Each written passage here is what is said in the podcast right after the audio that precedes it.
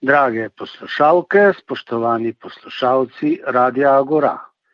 Že spet je mesec na okoli in se oglašamo o tem, kako se imamo v Sloveniji.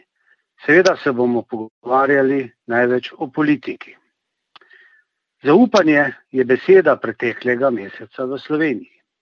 Če so sedanji vladajoči na lanskoletnih volitvah zmagali, ker volilci prejšnjim niso več zaupali in po zmagi uživali obilo zaupanja in tudi pričakovanj tistih, ki so jih volili, je tega zaupanja vsak dan manj. Pa pojdimo po vrsti. Pred slabim mesecem smo ugotavljali, da golobovi relativno dobro upravljajo priprave na saniranje škode po poletnih ujmah. Vendar že kaže, da se ne gre več tako gladko. Da bo začeten zagon oplahnil, je bilo pričakovati iz več razlogov. Prvi je vsekakor ta, da je za vse ostale ljudi, razen za prizadete, to nekaj, kar se je pač zgodilo. Posledic pa ne čutimo, razen v svojih denarnicah, pa še to resnici na ljubo zgleda bolj hodo, kot bo v resnici. Nekateri pa pač to izkoriščajo tudi za pridobivanje političnih točk. Ocena škode znaša slabih 10 milijard evrov, kar je zelo veliko. To številko smo poslali tudi v Bruselj, pričakovanje čim večje povratne in pa tudi nepovratne pomoči strani Evropske unije. Nekateri, predvsem v opoziciji, so mnenja, da je številka prenapihnjena in da vladajoči izkoriščajo naravno nesrečo, po eni strani za dvig davkov in prispevkov, po drugi pa za pridobitev čim večjega zneska evropskih sredstev. Prav slednje se otegne še maščevati. Pa kaj, kot pravijo, nič hudega, če moja krava pogine, samo da pogine tudi sosedova. Razumeti je treba predvsem tiste, ki tik pred zimo še ne vedo, kje jo bodo preživeli, oziroma ali bodo njihova dosedanja bivališča še kdaj primerna za bivanje in ali se bodo morali celo preseliti za stalno. Pri reševanju zagad teh ljudi državna birokracija ne kaže ravno pretirane subtilnosti. Dobro ljudi upajmo, da se bodo zagate čim prej razrešile, pa tudi dobro vladajočih, ki se očitno ne zavedajo dovolj, da je treba v krizah hitro od obljub prejiti tudi k dejanjem. Ta namen je očitno predsednik vlade posegal po nekaterih menjavah v ministerski ekipi. Moramo priznati, da ne prav posrečeno. Vse ni dobro vedel razložiti, zaradi česa je zamenjal kmetijsko ministrico Šinkovo in ministra za okolje in prostor Bržana. Tega ni znal prepričljivo razložiti niti svojim poslancem. Se mu je pa zgodila še ena veliko bolj neprijetna zgodba v ministerski ekipi. Namreč zgodba za ministrico za javno upravo Ajanovič Hovnikovo, ki so jo mediji zalotili, kako je zelo po domače delila denar iz razpisa nevladnim organizacijam, med drugim prijateljci, s katero sta do nedavna imeli skupno firmo in celo svoji mami. Za vse skupaj je napisala celo priporočila. Čeprav jo je predsednik vlade zagovarjal vse do konca, je naposled po težo pritiskov in celo dejstva, da so jo mediji zalotili pri laži, le morala odstopiti. Je pa po treh mesecih globo uspelo najti človeka za najbolj vroč ministerski stolček v državi. Dobil je namreč novo ministrico za zdravje. Ministrica Rupel je širši javnosti dokaj neznana, kot ne zdravnica, pa ima vseeno nekaj izkušenj na področju zdravstva. Na zadnje je za časa golobovega vodenja ministrstva bila tam tudi državna sekretarka. Za razliko od prejšnjega, zelo zgovornega ministra, ne obljublja veliko in se očitno zaveda, da težav zdravstvo, ki so se nakopičile skozi desetletja, ni mogoče rešiti s čarobno palico od danes do jutri. Ja, pa s tem še ni konec pri peripetiji v ministerski ekipi, ki nekateri napovedujejo še dodatne menjave, tudi pri ministrih obeh koalicijskih partneric. Tako je zelo odmeval javni spopad med predsednikom vlade in ministrom Mesecem, to je tistim ministrom, ki je do nedavna vodil koalicijsko levico, Spopad se je odvijal pred televizijskimi kamerami v državnem zboru. Za poseben zaplet je poskrbel še ministr za obrambo Šarec, ki je kar za 2 milijona evrov razpisal pripravo resničnostnega šova z naslovom Bodi vojak, s katerim bi rad populariziral vojaški poklic. Da je ogorčenje bilo tako v opoziciji, pa tudi v poziciji, predvsem pa v javnosti veliko, ni treba posebej povdarjati.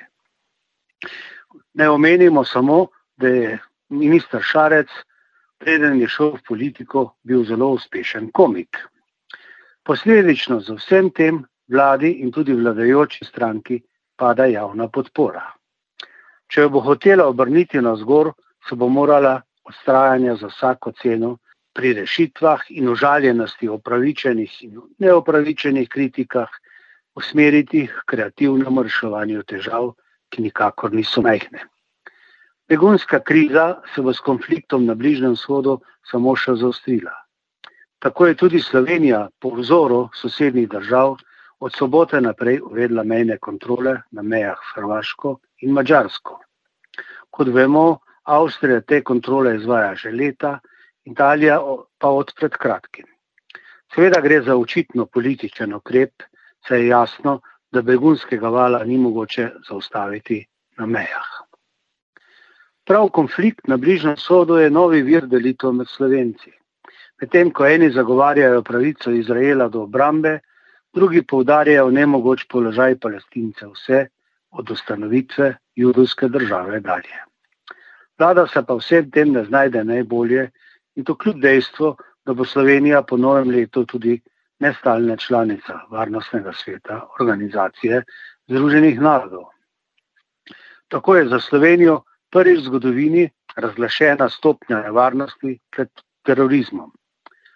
Vse skupaj spretno izkorišča opozicija. Tako naprimer Janez Janša preko Twitterja oziroma omrežja X, kot se sedaj imenuje, poziva celo k legalnemu obroževanju.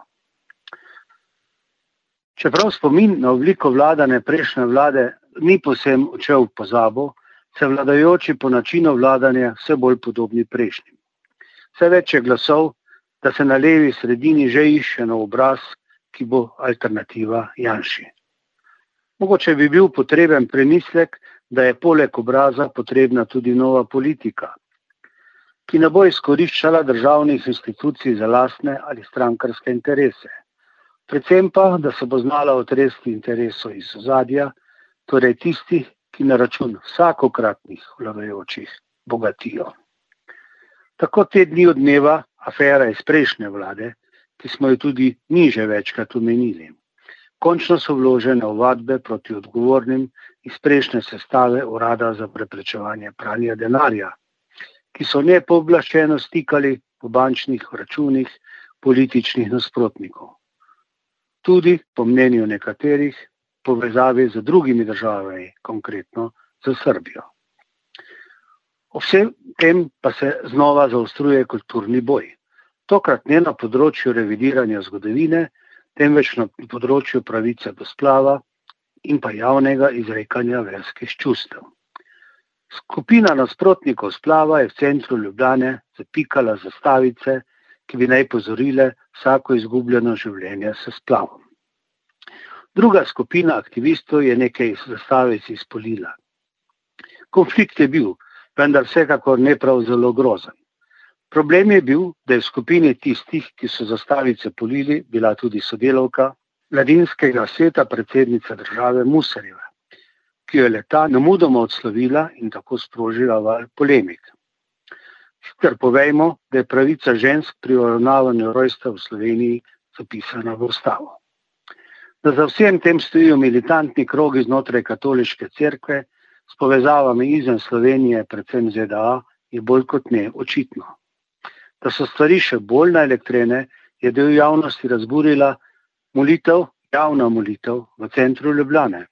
Pozor, namenjena v prvi vrsti slovenskim fantom in možem ki so se očitno pomekužili in niso več sposobni voditi družine, pa tudi države ne znajo najbolje voditi. Torej, molimo za prave moške ali pa predvsem za enega samega pravega. Ja, z nespretnim pletanjem diskusij o splavu nas naša predsednica ni nehala razveseljevati. Še pred volitvami je dejala, da ne bo tiho in tudi ni. Tako je ob obisku slovencev v Italiji tamkajšnjim dijakom dejala, da je njihova domovina Italija.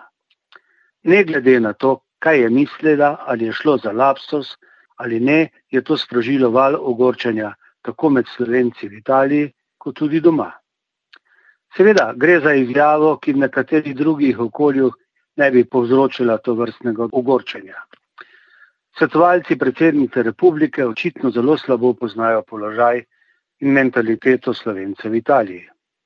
Mogoče bi pa, kot je svetoval eden od poslancev Levice, morala na mesto članice mladinskega sveta zamenjati katerega od svojih svetovalcev. Nikakor pa v našem pregledu ne moremo mimo največjega kulturnega dogodka v zgodovini Slovenije doslej, torej Frankfurtskega knjižnega sejma, kjer je letos Slovenija častna gostja. Že v pripravah na dogodek, izjemno pomemben za slovensko kulturo, je bilo kar nekaj prerekanj.